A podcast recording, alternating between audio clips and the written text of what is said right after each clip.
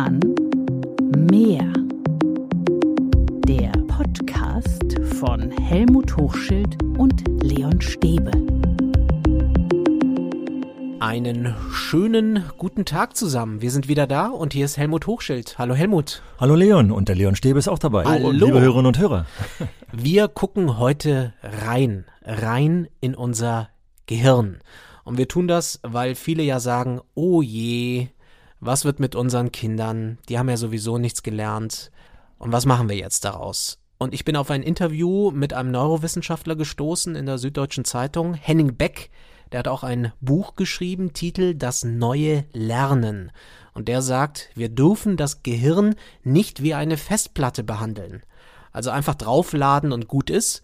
Wir dürfen das Gehirn nicht wie eine Festplatte behandeln. Helmut, das gefällt dir Ja, natürlich gefällt mir das, äh, weil wenn man mal in den Alltag schaut, dann machen, fahren wir unseren Computer hoch, dann suchen wir in irgendwelchen Dateien und dann stellen wir fest, oh, die Datei ist leer. Oh Mann, da müsste ich mal was reintun in diese Datei. Und genauso gehen wir mit unserem Gehirn und, und das ist so ein völliger Schwachsinn. Und wer unseren Podcast eben schon seit langem hört, der weiß, dass äh, wir gerade am Anfang ja oft auf äh, Neurowissenschaftler eingegangen sind. Äh, ich habe ja mal besonders gerne Manfred Spitzer und Gerald Hüther genannt und du hast jetzt den Henning Beck genannt. Das sind so populärwissenschaftliche Neurowissenschaftler. Und wir haben schon mal eine kritische Stimme auch von einem Hörer bekommen, dass wir uns mehr auf äh, Studien beziehen sollten und vielleicht auch auf äh, moderne Studien oder neuere Studien. Da hat er schon recht, äh, weil gerade bei Manfred Spitzer, das ist glaube ich einer der berühmtesten, als der das Buch über die digitale Demenz geschrieben hat, dachte ich, Mann Junge, jetzt ziehst du aber Schlussfolgerungen, bei denen man wirklich anfangen muss, genauer zu überlegen. Kurz und knackig, was ich sagen will, ist, dass viele Neurowissenschaftler, die populärwissenschaftlich unterwegs sind, glaube ich, auf der Basis von richtigen Studien, vernünftigen Studien, wie das Gehirn funktioniert, äh, argumentieren. Ihre Schlussfolgerungen sind manchmal komisch. Aber was wir konstatieren können, ist tatsächlich, wann blitzen die Neuronen, die Anschlüsse im Gehirn am meisten. Eben nicht, wenn wir was auswendig lernen oder wenn wir eine Datei vollpacken wollen, sondern wann sie am meisten blitzen. Das werden wir jetzt besprechen, Leon, oder? Ja, ich finde es interessant, dass ähm, der Neurowissenschaftler da sagt, das Gehirn sei eben keine Festplatte, sondern man muss sich das eher als Orchester vorstellen, weil hier Nervenzellen miteinander spielen. Also man muss etwas wirklich äh, ins Spielen bringen. Leon, also kommen wir mal zu dir, weil ich glaube, das ist genau das Wichtige, wenn ich jetzt in Schule reingucke, dann fangen wir an zu vergleichen. Du wirst bei deiner Tätigkeit äh, in der Redaktion mit einem völlig neuen Thema konfrontiert und musst einen Menschen zu einem völlig neuen Thema interviewen. Wie gehst du denn dann vor? Also du fängst sozusagen ein Thema von neuem an. Was machst du denn dann? Ich frage erstmal meinen Bauch. Ich frage erstmal meinen Bauch, was habe ich eigentlich für Fragen? Was macht das Thema mit mir? Ist das etwas, was mich interessiert? Was ist eigentlich der Punkt, der mich neugierig macht? Also das ist so der allererste Schritt. Bevor du jetzt weiterdenkst, wir, wir setzen Nicht da noch, gut? Doch, doch, doch, doch. Genau, aber wann hast, wann ist denn das, wann ist denn dir dafür mal in der Schule Zeit gelassen worden? Da hat es doch in der Regel angefangen, dass der Lehrer damit begann, er, wir werden jetzt mal ein neues Thema anfangen. Hat das Thema an die Tafel geschrieben und dann legte er los. Meistens mit einem Vortrag oder irgendwelchen Sachen, oder? Ja, immer. Also ich meine, zu meiner Schulzeit war das nur die Festplatte. Ruf, ruf auf die Festplatte. Und vorhin hast du doch gesagt, ausgekotzt. Okay, da müssen dürfen wir jetzt hier so nicht sagen. Aber das ist genau das Problem. Dir wurde gar keine Zeit gelassen, mal in deinen, also du hast Bauchgefühl, ich denke, man guckt ja dann doch eher den Kopf hinein, mal in den Kopf zu gucken, habe ich überhaupt schon mal was darüber gehört? Habe ich nicht Erfahrung? Und wenn ich dieses Thema höre, ja, was fällt mir sofort als Frage ein? Und wer unseren Podcast schon wieder gehört hat, also wir, wir bilanzieren, glaube ich, heute so ein bisschen, äh, der wird wissen, dass wir darüber gesprochen haben, dass es genau der Anfang, wie man mal Unterricht beginnen sollte. Wenn man ein Thema beginnt, am besten ein Thema, was, was die Kinder interessiert, was gerade, weil, weil es gerade aktuell ist, dann mal sagen, was habt ihr für Fragen? Einfach mal Fragen sammeln. Also genau wie du heute im Alltag beginnst, wenn du mit einem neuen Thema konfrontiert wirst, das wird in der traditionellen Schule so gut wie nie gemacht. Obwohl dein Anfang der Anfang ist, der offensichtlich im Alltag richtig ist und mit dem du ja auch Erfolge erzielst, wenn du mit dem nachher ins Gespräch gehst. Hat dir schon mal jemand gesagt, dass du dumme Fragen gestellt hast oder dass äh, das völliger Schwachsinn ist, was du dem da erzählst? Nicht, oder? Nee, und eigentlich sind die dümmsten Fragen immer die besten. Also die vermeintlich dümmsten Fragen. Und das Dumme ist. Probleme offenlegen oder Unklarheiten. Ne? Wir ja. tun immer so gescheit, aber wir trauen uns einfach nicht die simpelsten, ich sag mal, simpelsten Fragen ja. zu stellen. Warum ist das eigentlich so? Ja, oder du Warum? Ja, und wie oft habe ich es gerade wieder in letzter Zeit erlebt, dass ich mit Leuten zusammensaß und äh, dann kommt eine Abkürzung und äh, im privaten Bereich kann man sofort nachfragen, was, was, äh, das habe ich noch nie gehört. Aber in so einem Bereich, so einem, so einem dienstlichen Bereich, gibt es ganz viele Leute, die sich nicht trauen zu fragen, weil denken, oh, ich bin ja dumm, dass ich das nicht weiß. Genau. Und auf der anderen Seite kennen wir die Sprüche, dumme Fragen gibt's ja nicht, sagen oftmals dann die Lehrer. Aber dummerweise verhalten sich dann genau anders und lachen dann doch, wenn mal eine Frage kommt, äh, die abwegig zu sein scheint. Also Fragen stellen scheint total der wichtigste Ausgangspunkt zu sein fürs Lernen. Und was hat das mit dem Gehirn zu tun? Du hast ja vorhin gesagt, wir gucken ins Gehirn rein, wir schneiden es ja nicht auf, wir sind ja beide keine Neurowissenschaftler. Aber dann fange ich an, weiter nachzudenken. Also die Hirnaktivität, wenn es Fragen sind, die mich interessieren, wenn sie mich neugierig machen, dann lege ich von alleine los. Also da steckt auch Motivation mit hinter, oder? Ja, also du, du, du löst jetzt gerade was in mir aus. Weil, ähm, erzähle ich das oder erzähle ich es nicht? Trau dich, trau dich. Notfalls können wir Also ich habe durchaus eine Dating-Karriere. Ah, okay. Und interessant ist, wenn man Menschen kennenlernt, Ne. fragt die Person mich etwas eigentlich oder erzählt die nur von sich und was sie alles Tolles macht? Und eigentlich passiert ja wirklich was Tolles, wenn dich jemand fragt, sag mal, wo, wo, wo leben eigentlich deine Eltern? Wo kommst du eigentlich her? Was, wie, wie siehst du das? Irgendwie habe ich den Eindruck ein bisschen, wir haben das Fragenstellen verlernt. Ja. Manchmal zu sagen, hey, Helmut, wie war denn das denn eigentlich in deiner Kindheit? Oder wa warum siehst du das? Warum glaubst du, dass es so ist? Eigentlich müsste man viel mehr sich trauen, auch gegenseitig, auch wenn man sich kennt, viel mehr zu fragen. Wenn ich an diese an deinen Anfang denke, Dating-Karriere, also ich habe sowas auch mal gehabt, äh, dass ich danach dann plötzlich nach dem Gespräch rausgegangen, ich habe geredet wie ein Buch und habe gesagt, ich habe gar nichts von der anderen erfahren, obwohl ich zwischendurch Anfragen gestellt habe. Aber dass die nicht beantwortet waren. Ja. Und glaube, da kommen wir da rein, dass, äh, wenn sich so Menschen gegenüber sitzen und meinen, privat reden zu wollen, dass man sich, wenn man neue Menschen kennenlernt, auch mal überlegt, wie weit darf ich eigentlich fragen, was darf ich eigentlich erzählen, wie weit darf ich mich outen, zu bestimmten Dingen, Themen äh, etwas sagen. Aber das ist ja auch Interesse zeigen. Ja, ja, ne? ja, ja, Und nicht ja. nur vorgaukeln, sondern auch Richtig. sagen so, du interessierst mich jetzt. Richtig. Und wenn ich das aus Schule wieder zurückhole, dann überlege ich mir auch, ob nicht mancher Unterricht stecken bleibt, weil sich Lehrer nicht trauen oder Lehrkräfte sich nicht trauen, in die Tiefe zu gehen, weil sie denken, wer weiß, was ich mit dieser Frage hier eröffne. Und im Endeffekt ist das aber genau der Punkt, an dem Unterricht emotional wird, Neugier schafft. Klar muss ich äh, vorsichtig sein bei bestimmten Themen.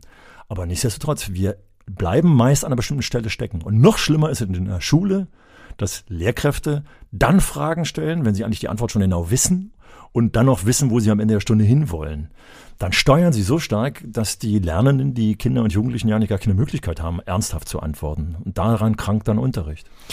Henning Beck sagt, es sei eine sehr bekloppte Idee, dass man Wissen so effizient vermitteln will, denn Wissen entsteht nur, wenn aus Unklarheit Klarheit wird, wenn wir zum Beispiel ein Rätsel lüften. Gute Wissensvermittlung ist darum immer ein bisschen ineffizient. Oh je, der legt ja mit dieser Äußerung den Finger so in die Wunde, dass es mir wirklich schon wehtut, weil Gibst du ihm recht? Ja, natürlich, weil wir, wenn wir uns die Diskussion angucken, gerade jetzt zu Corona-Zeiten, was alles nicht geschafft wurde und was wir noch schaffen müssen, dann wird vermeintlich die Frage so gestellt, was müssen wir noch schaffen, dass wir möglichst effizient, also mit wenig Zeitaufwand, möglichst viel schaffen. Und das ist genau das, was der größte Fehler ist, den er ja benennt, weil Lernen braucht Zeit. Wir wissen alle den Spruch aus der Lehrerausbildung. Wir nehmen uns aber nicht die Zeit, sondern es wird jetzt wieder so getan, als wenn wir sehen, da, da fehlt ja noch was im Glas oder es sind noch einige Festplatte, sind noch einige Dateien nicht gefüllt mit den Dingen, die wir eigentlich drin haben wollen. Und deswegen müssen wir jetzt noch ganz schnell was reinkloppen. Aber so funktioniert Lernen eben nicht. Und trotzdem ist die politische Debatte im Moment, äh, die geführt wird, genau an der Stelle. Wir müssen dann dazu kommen, dass wir eine Lernstandskontrolle machen, damit wir sehen, wo es fehlt. Weil, wenn wir sehen, wo es fehlt, wissen wir, an welcher Stelle wir was reintun müssen. Aber so funktioniert Lernen überhaupt nicht. Und das benennt er mit seinem Satz. Von daher tut er mir so weh, der Satz, weil er die Realität beschreibt. Lernstandskontrolle ist auch so ein, Ja. so ein geiles Wort. Ich frage mich immer, warum wir das alles messen wollen. Ja, weil, damit wir in Pisa wieder ein Stückchen höher rutschen oder was weiß ich. Oh Mann, ey, wir denken an Tabellen und, und, und an, an Wettkämpfe. Dabei kommen wir wieder zurück zu meiner Frage an dich, Leon, wie du vorgehst, wenn du dich einem neuen Thema widmest. Da fragst du dich auch nicht, was muss ich am Ende halt auf der Pfanne haben und wer bewertet mich hier mit eins oder zwei, sondern du gehst an ein Thema ran, um mal zu schauen, was soll der Hörer davon haben, was kann ich den Experten am besten fragen, damit ich gute Antworten kriege, was habe ich davon, also das sind doch die Fragen. Und nicht, wann ist das Glas voll oder wann ist die Datei voll. Was war die Pandemie? Doch nichts anderes als ein riesiges Rätsel, eine riesige Challenge, eine riesige Herausforderung, wo wir alle gelernt haben. Und das war ja der Ausgangspunkt jetzt. Was passiert jetzt nach den Sommerferien im nächsten Schuljahr? Also was haben wir gelernt? Wie sollte das nächste Schuljahr aussehen? Antworte ich erstmal negativ und sage hoffentlich nicht, dass wir sagen, ach, wir können wieder arbeiten wie vorher. Also das wäre schön, wenn wir das ausschließen könnten, oder? Denke ich auch. Aber siehst du Menschen, Initiativen, Schulen, Lehrkräfte, die sagen, ey, wir können, wir können Schule nicht so weitermachen, wie wir sie bislang betrieben haben. Das haben wir jetzt gelernt in dieser Pandemie. Siehst du das? Das sehe ich, dass es die gibt, aber dummerweise sehe ich auch die anderen eben, die sagen, wir wollen so schnell wie möglich wieder zum alten System zurückkommen. Aber kommen wir zum Positiven. Also wir wollen ja hier das Positive anregen. Und tatsächlich habe ich gerade kürzlich äh, mit einer Kollegin aus einer Schulleitung gesprochen, die jetzt gerade dabei sind, die noch verbleibenden äh, dreieinhalb Wochen in Berlin zu nutzen, indem sie äh, das Kollegium aller Pädagoginnen und Pädagogen angeregt haben zu sagen, lasst uns mal gemeinsam Bilanz ziehen, was wir festgestellt haben, wo es am meisten geknackt, geknirscht, was es am meisten gefehlt hat? Und die zweite Frage wird meistens vergessen, aber die ist fast die wichtigere. Was haben wir Neues gemacht, was besonders gut funktioniert hat? Und äh, die wollen demnächst eine Dienstbesprechung machen, wo sie das genau zusammentragen und wo sie, bevor sie mit der Planung des nächsten Schuljahres anfangen, loslegen, was verändern wir sofort mit der neuen Planung. Da war, fand ich so ein, so ein interessantes Beispiel, klingt total banal, aber die haben festgestellt, dass auf dem Schulhof, relativ enger Schulhof, es größere Probleme äh, gab im normalen Alltag, weil es immer zu Ballungen kam, die dann letztendlich zu Konflikten geführt haben. Wegen Corona haben sie sich überlegt, welche Teile des Geländes können sie noch benutzen, um äh, das Gewühle äh, auseinanderzuziehen und haben sich überlegt, warum wollen wir das nicht eigentlich generell machen, dass wir sozusagen jahrgangsweise, damit auch die Klassen sich jahrgangsweise mischen. Jetzt könnte man sagen, naja, wird nicht schöner auch über die Jahrgänge hinweg. Aber kurz und knackig, die Lehrkräfte sind wohl bereit, haben sie jetzt schon vorher gesagt, wir müssen zwar mehr Aufsichten machen, aber das ist effektiver, wir kennen die Schüler besser, wir können besser ins Gespräch kommen mit denen und, und, und. Also an so einer banalen Kleinigkeit haben die sich festgemacht, wir wollen mal gucken, wo wir auch im Unterricht, wo wir inhaltlich äh, was verändern können, was wir dann in die Planung des nächsten Schuljahres mit reinnehmen. Und du sagst, wir müssen Schule anders denken und auch mit den Erfahrungen aus der Pandemie heraus eine Schule schaffen, die eben neue Perspektiven öffnet. Also ja, aber wir appellieren ja schon, wir beide hier seit fast zwei Jahren äh, ja, inzwischen stimmt. und wir wissen, dass sich vieles nicht bewegt. Aber wir haben eine Hörerin, die Sandra hat uns geschrieben und die hat es so schön beispielhaft uns beschrieben. Sandra äh, hat eine zehnte Klasse, eine Abgängerklasse, äh, schrieb sie uns und war am Überlegen, ob sie nicht sozusagen nach dem Abgeben dieser zehnten Klasse einen Rückschritt macht, sich zurückzieht, weil sich erholen muss. Und kam dann aber bei der Überlegung zu dem Gedanken, dass er sagt, nee, ich nehme wieder eine neue fünfte Klasse. Wir bewegen uns also offensichtlich nicht in Berlin, wo ja die ISS und die weiterführende Schule nach der siebten Klasse beginnt, sondern mit einer fünften Klasse. Und sagt, warum will ich das machen? Ich will besonders eine fünfte Klasse jetzt aufnehmen, damit ich das, was ich gemerkt habe, was ich falsch gemacht habe in der Pandemiezeit, sofort verbessern kann, sofort mit einbringen kann. Und hat aber überlegt, eigentlich müsste mehr draus werden. Geht also mit diesen Gedanken zur Schulleitung und die Schulleitung sagt, pass mal auf, ich fasse das mal, das sind nicht die Worte, die Sandra geschrieben hat, aber ich denke, so will ich das sagen. Mensch, Mädel, das hört sich so gut an. Geh mal ins Kollegium und such dir mal ein paar Kolleginnen und Kollegen aus, die genauso denken wie du und überlegt mal, ob ihr gemeinsam was auf die Beine stellen wollt, was sozusagen nach einem neuen Schulkonzept aussieht.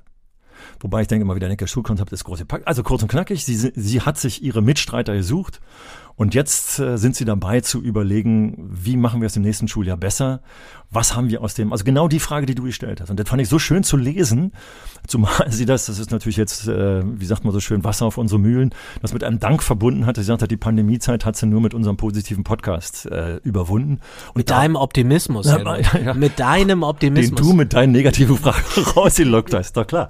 Und das finde ich so toll, dass da Energie entsteht Und obwohl sie sich eigentlich erschöpft fühlt, sagt, nee, jetzt gehen wir ran. Und sie, so wie ich das zwischen den Zeilen gelesen habe, hat sie jetzt schon wieder neue Energie daraus geschöpft, weil sie den Anfang wagt. Und vor allem, sie hat eine Schulleitung, und das ist oftmals der Bremsklotz äh, im System. Sie hat eine Schulleitung, die äh, nicht nur gesagt hat, Mädel, du kriegst wieder eine fünfte Klasse, du darfst das machen, sondern die Schulleitung hat gleich noch gesagt, nee, mach das bitte nicht alleine, sondern jetzt gucken wir mal, wie wir hier den ganzen Zug angeschoben bekommen. Wenn du jetzt im Schuldienst wärst, wenn du jetzt Lehrkraft wärst, aktive Lehrkraft, was würdest du eigentlich im neuen Schuljahr anders machen? Ja, wobei die Frage ist so ein bisschen schwer gestellt, weil sie sozusagen an dem Zeitpunkt jetzt gestellt. Und ich glaube, dass die Kollegien, die und die Schulleitungen, die diese Frage auch hören, sagen, naja, jetzt, jetzt mache ich das alles, was ich mir schon monatelang nicht nur überlegt habe, sondern was ich monatelang schon mit den Kolleginnen und Kollegen besprochen habe. Also will sagen, meine Hoffnung ist, dass ich, wenn ich jetzt noch im Dienst wäre, bereits in den vergangenen Monaten an, an vielen Stellen überlegt hätte, es gab ja auch immer so rinnende Kartoffeln, rauseste Kartoffeln, mal Schule auf, mal Schule zu, dass wir immer wieder zusammengesessen hätten, uns ausgetauscht hätten, was funktioniert denn gut, also bis hin zu kleinen Dingen, also welches Tool benutzt du denn gerade, um mit deinen Schülern zu kommunizieren? Und wie war das, ich komme hier mit der Teilung der Gruppen bei Videokonferenzen nicht klar, kannst du mir mal helfen oder so? Also dass hier wieder Kommunikation entstanden ist, das war nämlich besonders schwer, weil viele Kolleginnen tatsächlich von zu Hause aus auch den Unterricht gemacht haben und gar nicht aus der Schule unbedingt, weil da teilweise gar kein Netz war. Das heißt, die Kommunikation unter, war unterbrochen. Also wichtig ist, dass man, glaube ich, in den vergangenen Wochen und Monaten schon gute äh, Kommunikationskonzepte aufgebaut hat, die man jetzt natürlich weiterführt und die man jetzt auch etabliert, damit es nicht zum Rückfall kommt. Unter dem Motto, äh, die Pandemie ist ja vorbei, jetzt können wir wieder machen wie vor zwei Jahren. Und das darf natürlich nicht passieren. Denn das befürchten ja viele, dass es eben diesen Reflex gibt, dass ja. die Schule auf diesen Reflex zurückfällt und sagt, okay, jetzt sind wir froh, jetzt haben wir die Pandemie halbwegs im Griff ja. und jetzt machen wir das alte System, also lernen. Auf die Festplatte. Auf die Festplatte ausspucken. Ja, und ich glaube, da kommt die Grundhaltung her. Also wenn wir jetzt wieder zurückgehen, nochmal auf die, den Ausgangspunkt der Neurowissenschaften. Wir müssen endlich begreifen, dass das Gehirn und das Lernen von Menschen eben nicht nach dem Schema funktioniert, viel rein, damit viel drin bleibt. Weil, wie du es vorhin schon richtig gesagt hast, wenn ich viel reinstecke, in kurzer Zeit fällt ganz viel wieder raus. Und das wissen wir doch alle aus unserem Alltag. Müssen wir jetzt tatsächlich wieder die Fragen stellen, was habt ihr aus bestimmten Fächern äh, gar nicht mehr im Kopf, wisst teilweise gar nicht mehr, wie der Unterricht gelaufen ist. Also wir müssen die Haltung ändern und müssen sagen, wir dürfen nicht einfach nur abhaken, wir dürfen nicht schaffen, sondern wir müssen überlegen, wie wir uns Zeit nehmen und das vermeintlich effiziente Lehren, das vermeintlich deswegen, weil wir am Ende mitgekriegt haben, wir haben alles geschafft. in ein echt effizientes umwandeln, dass wir sagen, hey, die Schüler sind neugierig, sie sind motiviert. Und wenn ich ein Thema an, nicht geschafft habe, dann weiß ich aber, wenn ich das anticke, dann weiß der Schüler oder die Schülerin, wie sie damit umgeht, wenn sie es zu ihrem Thema machen möchte. Also wir müssen es schaffen, einfach diese, diese Haltung zu verändern, dass wir nicht an die Festplatte denken, sondern dass wir eigentlich an das menschliche Lernen denken. Wann blitzt das Gehirn? Nicht wann blitzt die Festplatte? Mhm. Die blitzt, wenn ich äh, bestimmte Dateien äh, vernetze. Die freut sich, je mehr ja. draufkommt, desto besser. Ja, künstliche Intelligenz funktioniert schon ein Stückchen in unsere Richtung, dass sozusagen selbstständig bestimmte Dinge miteinander verknüpft werden. Aber die kann ich nur verknüpfen, wenn da Wege sind der Verknüpfung, wenn das Gehirn gelernt hat, wie man verknüpft, wie bestimmte Verknüpfungswege zum Beispiel geschaffen werden. Und die werden ich schaffen, wie du es vorhin gesagt hast. Äh, Fragen stellen, die mich interessieren und dann zu Lösungen und zu Antworten zu kommen.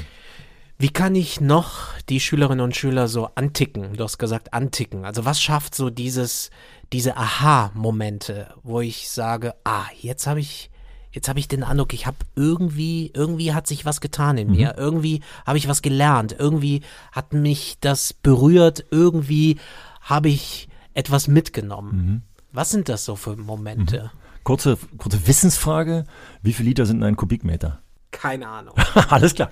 Ich würde, bei da, das, ich bin da einfach lost. Und ich glaube, jetzt komme ich mit dem Beispiel, die auf deine Frage äh, zurückgeht, weil das ist ganz oft so.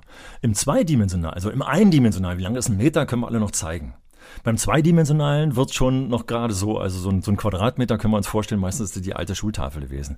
Aber ein Kubikmeter, also dreidimensional zu denken, wird total problematisch weil wir Menschen da anfangen, unsere Probleme zu kriegen. So, wenn ich das also als Merksatz denen formuliere, dann wird der Schüler oder die Schülerin genauso reagieren wie du, dass er das in mehreren Jahren überhaupt nicht mehr weiß. Aber wenn ich es zum Beispiel schaffe, bei den Körpern nicht nur äh, darüber zu sprechen, Würfel ist immer die beste, bei Quadratmeter, Kubikmeter lässt sich immer sehr schön über Würfel darstellen. Da gibt es Merksätze, wie viele Kanten hat ein Würfel? Wie viele Kanten hat ein Würfel? Das, schon, das überfordert mich. Okay. Aber Wenn du so ein Ding aber mal gebaut haben würdest. 4, 5, 6, 18, 16, keine Ahnung. Zwölf. Okay. Stimmt das hoffentlich? Ho ho hoffentlich, ich muss ja mal äh, prüfen. Aber tatsächlich, du hast ja an jedem Quadrat äh, vier, hast zwei Quadrat an den Außen und dann hast du nochmal die verbindenden, sind vier Stück, macht also zwölf. Drei mal vier sind zwölf. So. Wenn du das nicht als Merksatz gelernt hast, sondern so ein Ding mal gebaut hast und am besten noch einen begehbaren Würfel gebaut hast, dann kannst du dir vorher überlegen, wie viel Stangen brauchst du in, in, der, in der Länge, wenn du einen Würfel bauen willst mit äh, einem Meter Länge naja, zwölf Kanten, jede soll einen Meter lang sein. Ah, zwölf Meter muss die gesamte Stange sein. Also du merkst, bauen, machen, reingehen. Danach hast du den Würfel gebaut und jetzt kommt, du willst den Würfel verschließen. Du willst also jede, jedes Quadrat, jede Seitenfläche willst du mit Papier verschließen. Wie viel Quadratmeter brauchst du dazu? Naja, es ist einfach jede, ein, ein Quadratmeter. Also, wenn das mal gebaut wurde, dann ahne ich, dass, wenn du es gebaut hättest, mal reingegangen wärst in den Würfel, dass du heute noch wüsstest, dass zwölf Kanten sind, weil du zwei Quadrate aufgebaut hast mit äh, vier Kanten, zwei macht acht Kanten und dann hast du die miteinander verbunden, schwuppdiwupp, ah ja, genau so war es. Können ja nur zwölf gewesen sein. Hm. Helmut, du stimulierst mich. Ja, ja. Du stimulierst mein Hirn gerade. Ja. Ich quatsch dich zwar voll, aber du kannst dir hoffentlich dabei vorstellen, welche Handlungen dahinter stecken. Und das ist genau das. Weil dabei springt das Gehirn in allen äh, Farben vor sich hin und blitzt vor sich hin, da funktioniert was. Und darauf kommt's an. Also auch im neuen Schuljahr. Erst recht, gerade jetzt nach dieser Zeit, dass wir versuchen, immer mehr das Gehirn in Bewegung zu bringen. Und zwar positiv, mit Richtig. Erlebnissen. Nun überleg dir nochmal äh, kurz wieder zurück zu dir, als du dir überlegt hast, wie wir hier dieses Gespräch angehen. Hast du, hast du gestern alleine da gesessen? Wo blitzt das Gehirn mehr? Als du alleine da gesessen hast, das aufs Papier gebracht hast oder als wir vorhin noch vorher am Tisch gesessen haben und ins Gespräch gegangen sind? Was meinst du, was das Gehirn stärker animiert? Helmut, natürlich, wenn ich ein Vorgespräch mit dir führe, das ist das, was mich am meisten inspiriert. Weil ich glaube, tatsächlich ist ja nachher auch das eine oder andere, haben wir ja nochmal tatsächlich inhaltlich besprochen, noch, und der, dieses Inhalt, dieser inhaltliche Gedanke ist dadurch gekommen, dass wir miteinander gesprochen haben. Jetzt stell dir wieder vor, da sind vier Kinder, die gemeinsam diesen Würfel bauen. Jetzt legt, setzt jemand die Säge bei 50 Zentimeter äh, an der Leiste an. Sagt ein anderer Kind, lass uns vorher überlegen, bevor du die Lege, äh, Säge ansetzt. Also die reden dann auch noch drüber, was sie machen und wie sie es machen. Miteinander, ohne dass der Lehrer ständig dazwischen quatscht. Also handeln und kommunizieren. Und dann funktioniert, also das ist nachgewiesen, das haben Studien nachgewiesen, das kann man messen dann im Gehirn, wie tatsächlich die Gehirnaktivität weitergeht. Jetzt, wenn wir jetzt Neurowissenschaftler wären, könnten wir noch sagen, welche Gehirnregionen angesprochen werden. Aber diese Regionen sind eben keine Dateien sondern sie sind Aktivbereiche im Gehirn, die dann uns in Gang bringen, dass wir weiterdenken, dass wir mit dem Wissen, was wir aufnehmen, mit den Informationen, die wir aufnehmen, tatsächlich auch Wissen konstruieren. Denn eigentlich heißt es immer Wissensvermittlung. Das Wissen wird ja in meinem Kopf gemacht. Äh, was vermittelt wird über einen Vortrag ist, sind Informationen. Siehst du den Schwung? Siehst du den Schwung? Siehst du Menschen um dich herum im Schulbereich, die sagen, genau, okay, wir haben es begriffen, wir haben es erst jetzt begriffen, auch in der Pandemie, wir, wir denken jetzt eigentlich nur noch von der Seite. Also im Moment lese ich es besonders. Also Sandra zum Beispiel, die ich vorhin zitiert habe. Oder Katrin, eine Mutter von zwei Kindern, hat uns hier äh, geschrieben und hat gesagt, also ich sehe, was hier gelaufen ist. Meine beiden Kinder und ich, wir haben das ganz gut über die Zeit gebracht hier mit dem Homeschooling. Aber ich sehe doch auch, was es für Defizite gibt. Ich möchte eine Initiative starten. Die wollte das auch noch am 1. Juni, am Weltkindertag dann nochmal machen, diese Initiative zu starten wir müssen noch mal einen Schub bringen. Also auch Eltern kommen auf die Idee, einen Schub zu bringen. Und was ich in ihrer Mail las, war eben nicht etwa destruktiv, so der Motto, wir müssen die Lehrer kritisieren und sie verhauen oder so, sondern wie können wir etwas miteinander in, in Gang bringen. Das Gespräch mit der Schulleitungskollegin, die, die nochmal ganz klar sagt, also wir haben uns, wir setzen uns im Kollegium zusammen. Da hoffe ich, da läuft einiges. Dass es auch die anderen Schulen gibt, das äh, wissen wir auch leider. Aber viele haben daraus gelernt. Und wir sollten spielerischer unterwegs sein. Wir sollten uns trauen. Das haben wir ja eigentlich die ganze Zeit auch schon gesagt. Spielerischer unterwegs sein, auch Pannen zulassen, auch zulassen, dass mhm. etwas nicht funktioniert. Also nicht das Perfekte suchen, mhm. sondern eigentlich der Weg ist das Ziel. Ach, das habe ich in der Lehramtsausbildung viel zu Oder ist das schon zu abgelutscht? Nee, nee, nee, nee, nee, viel, nee, habe ich zu oft äh, miterlebt, dass äh, Lehrerinnen und Lehrer perfekt sein wollten und haben sie dabei kaputt gemacht. Lernprozesse können praktisch gar nicht, Lehr- und Lernprozesse können gar nicht perfekt sein, weil sie von zwei Seiten bestimmt werden. Und ich kann nur, wenn ich zum Beispiel 20, 25 äh, Schülerinnen und Schüler vor mir zu sitzen habe, kann ich nicht in jeden Kopf reindenken, sondern ich muss denen ein Angebot machen und mit diesem Angebot wird je nachdem, wie es gemacht wird, von 25 verschiedenen Menschen wird darauf eingegangen, auf dieses Angebot. Und für manche wird das passen, für manche nicht. Und passend gemacht wird es erst durch das Zusammenspiel. Und trotzdem, wenn es passend gemacht wird, wird es nie perfekt sein. Perfektionismus ist im Lehr-Lernprozess eigentlich völlig falsch. Wenn Aktivitäten entstehen, zielgerichtete Aktivitäten, wenn ich das geschafft habe, dann ist es annähernd perfekt. Aber letztendlich äh, ist es ganz gut, wenn ich zum Beispiel gar nicht weiß, was zum Schluss rauskommt. Und das ist das, was wir bei der Unterrichtsplanung oftmals falsch machen, weil wir das Ziel vor Augen haben und so schnell wie möglich dahin kommen wollen. Aber ist doch verrückt, das nimmt uns doch auch den Druck. Das nimmt uns doch den Druck, wenn wir sagen, wir wollen jetzt nicht die perfekte Schulstunde schon vorher kreieren und schon vorneweg vorwegnehmen. Das ist doch eigentlich gar nicht erstrebenswert. Und wir nehmen uns doch dann auch eine Last, wenn wir das zulassen. Du weißt, ich sage ja immer zu dir, trau dich, Helmut. trau dich einfach, ja. lass dich auf mich ein, vertrau mir. Insofern nehmen wir mal Faden auf, den ich vorher hatte. Ich hoffe, ich, hoffe, ich kriege den Faden, den du mir gerade hingelegt hast, auch noch hin. Du hast vorhin von spielerisch gesprochen. Ich hätte diesen, diesen Begriff eher erstmal ersetzt durch experimentell, ausprobieren. Ne? Also trau dich. Und unser Problem, unser menschliches Problem ist, glaube ich, dass wir alles kontrollieren wollen. Und auch in der Lehramtsausbildung war viel zu häufig, dass äh, sie müssen noch wissen, wo sie hinwollen. Na klar, so in etwa die Richtung will ich schon haben, aber wenn ich alle nur auf einen Merksatz hinsteuere, dann hat das nichts mehr mit Ausprobieren zu tun, sondern ich muss eine Offenheit haben. Und ich glaube, die unsere Schwierigkeit ist, dass wir alles kontrollieren wollen und dass alles messbar sein soll. Deswegen die Lernstandskontrolle. Tut mir so weh, wenn ich es ausspreche schon, weil die werden damit gezwiebelt, irgendwelche Lernstandskontrollen zu machen. Und jetzt werden einige sagen, aber ich muss doch so in etwa wissen, dass die Grundlagen liegen. Aber wir sind doch alle einig. Die drei Kulturtechniken, Lesen, Rechnen, Schreiben, die müssen sitzen. Aber muss jetzt zum Beispiel, was weiß ich, das Reimmaß äh, in der Lyrik sitzen oder so? Und dann gehen wir einfach zu weit, dann verlieren wir auch etliche. Also diese Messerei, wir müssen ausprobieren. Aber da wir immer kontrolliert werden wollen, da wir Zensuren geben wollen auf bestimmten Kriterien, machen wir es kaputt. Gute Schulen funktionieren, wenn sie keine Zensuren geben. Ja, und ich glaube, wir haben in der Pandemie auch gelernt, wie kontrolliert wir sind. Und wenn dann so ein Ereignis passiert, fegt es uns weg weil wir vielleicht dann auch nicht mehr so flexibel sind. Richtig. Und deswegen ist es so wichtig jetzt eben, du hast ja vorhin nochmal gefragt, äh, was würdest du als Schulleiter machen, als erstes auch wirklich nochmal Bilanz zu ziehen und diese Bilanz auch auf, dem, auf der Basis zu ziehen, was ist eigentlich gut gewesen. Also gerade als ich hierher gefahren bin, habe ich vorhin im Radio gehört, dass jemand sagte, ach, die, ich habe gemerkt, dass ich mich plötzlich wieder für Natur interessiere und sonst eigentlich nur immer abgecheckt habe, wann kann ich am schnellsten ins Theater gehen, ins Kino gehen und jenes machen und, so, und dieses machen. Und jetzt kriege ich, habe ich mir plötzlich die Vogelstimmen-App, das trifft tatsächlich auf mich zu, die Vogelstimmen-App runtergeladen, weil ich beim Spazierengehen aufmerksam die Vogelstimmen höre. Also es gibt doch was Positives in der Zeit. Aber wir gucken immer nur aufs Negative. Ich hoffe, wir haben das gelernt. Wir haben auch hoffentlich gelernt, dass wir einen neuen Blick auf das Bildungssystem haben müssen. Ja, das Schlimme ist, äh, dass wir auch etliche Mails bekommen haben und der Ansatz, den ich gerade mache, der ist ja genau der, der Gegenteil ja auch, also nicht der positive, dass das System sich so langsam verändert und manchmal auch wieder rückfällig wird. Und dem müssen wir natürlich versuchen entgegenzugehen, dass es am, im nächsten Schuljahr, zum nächsten Schuljahrsbeginn rück, rückfällig wird. Und deswegen denke, es ist eben so wichtig, äh, wenn ich da nochmal auf die Mail von der Katrin zurückgehe, die hat so gesagt, naja, es müssen bessere Räume, mehr Geld und solche Geschichten. Ja, das sind richtige Forderungen, die muss man auch immer wieder stellen, aber die sind nicht äh, zum Schuljahresbeginn geschaffen.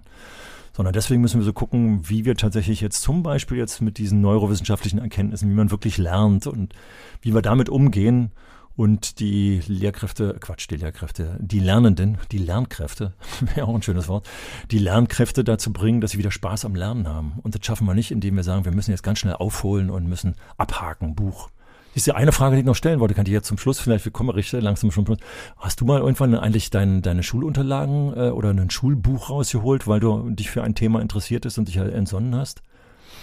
Nee, aber wir sitzen ja hier an so einem Regal. Ich habe hier, also es staubt hier alles ein bisschen. Äh, Irgendwo ist, ah, guck mal, Ich das Verrückte. Diplomarbeit. Meine Diplomarbeit. Nee, greif mal hinter dir. Und das ist witzig, weil das ist jetzt wirklich spontan. Nein, genau, das ist unsere Schülerzeitung. Ah, okay. Ist doch witzig, dass, also, da wurde der Grundstein für meine journalistische Karriere gesetzt. Äh, passt natürlich, also wenn Wie die Faust aufs Auge. hätten es vorbereiten sollen. Insofern, du hebst eben keine Schulbücher auf. Also du guckst eben nicht in die Datei von damals, die du damals angelegt Ja. hast. Oder noch schärfer wäre ja in die Hefter. Was mich immer total aufregt, dass einige Kolleginnen und Kollegen so auf die Hefterführung Wert legen, die gerade noch bis zum Ende des Schuljahres läuft und dann ist Feierabend. Aber das, was du selber produziert hast, nämlich äh, was, das Delirium Tremens ist die So hieß, Überschrift. so hieß die Schülerzeitung, das Delirium Tremens. Alles klar. Also das, was du produziert hast, das hast du aufgehoben. Und das war die, die Grundlage für deine, für deine berufliche äh, Tätigkeit. Und nicht das Deutschbuch oder das Chemiebuch oder auch das Politikbuch. Obwohl ich nicht sagen will, dass du nichts rausgenommen hast aus dem Unterricht davon. Aber das Füllen von Dateien wäre, wir nehmen unsere Bücher von damals und lesen nochmal nach. Jetzt Machen bin ich richtig gerührt, Ja. dass du hier die meine alte Schülerzeitung vorgekramt hast. Also ich nehme die mit, ich möchte davon was lernen nachher, ich nehme dieses Buch äh, mit. Also wir waren ja nochmal dabei, da hat dein Hirn am meisten gelernt, weil du was selber produziert hast, was dann auch noch Wert für andere hatte. Da müssen wir hin, da muss Schule hin. Und es gibt etliche Schulen, und da werden wir vielleicht auch in den nächsten Podcasts äh, nochmal drauf kommen, dass wir da nochmal genauer in Schulen reingucken, was sich da entwickelt. Weil es, es entwickelt sich so viel, aber es hat so wenig Auswirkungen. Wenn du es auf einen Punkt bringen müsstest, was wünschst du dir für die Schule, sagen wir mal, in einer Post-Corona-Zeit? Oder sagen wir mal, in einer Zeit, wo wir das Virus so halbwegs im Griff haben. Was wünschst du dir für dieses Schuljahr, für das neue Schuljahr? dass wir die Energie, die wir bisher oder im Moment noch für Angst und Erschöpftheit benötigen, um das zu kompensieren, dass wir die jetzt nach den großen Ferien umsetzen und sagen, wir haben begriffen, dass das Leben nicht so weitergehen kann wie bisher. Wir müssen etwas verändern. Und was verändern wir jetzt sinnvollerweise? Und das nicht jeder alleine, sondern so ein Schulkollegium gemeinsam mit den Lernenden, mit den Eltern, das macht, das wird mein größter Wunsch. Erzählt uns gerne, was ihr gelernt habt, was ihr euch wünscht nach diesen Wochen und Monaten, was ihr anderes mit diesen Erfahrungen machen wollt, was ihr besser machen wollt im neuen Schuljahr. Schreibt uns gerne eine Mail an info at schule-kann-mehr.de. Das ist ein Podcast, den ihr abonnieren könnt bei Spotify, bei Apple und über alle anderen Apps, die es so gibt. Und dann lassen wir Helmut unsere Gehirne beim nächsten Mal wieder miteinander spielen. Ja, und gerne, wie wir es heute an zwei Beispielen gemacht haben, anhand von Mails, noch mehr Mails von euch. Ihr könnt kurz und knackig äh, uns ein paar tolle Beispiele bringen, die wir dann in einer der nächsten Podcasts aufgreifen können. Wir freuen uns drauf. Tschüss. Tschüss. Schule kann mehr. Von Helmut Hochschild und Leon Stäbe.